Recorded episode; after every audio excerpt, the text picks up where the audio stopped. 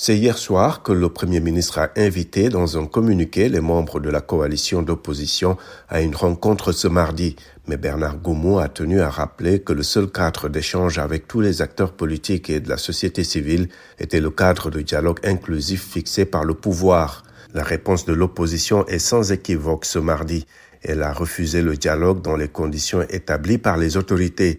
Selon elle, il faut qu'il soit présidé par la CDAO en présence des partenaires internationaux.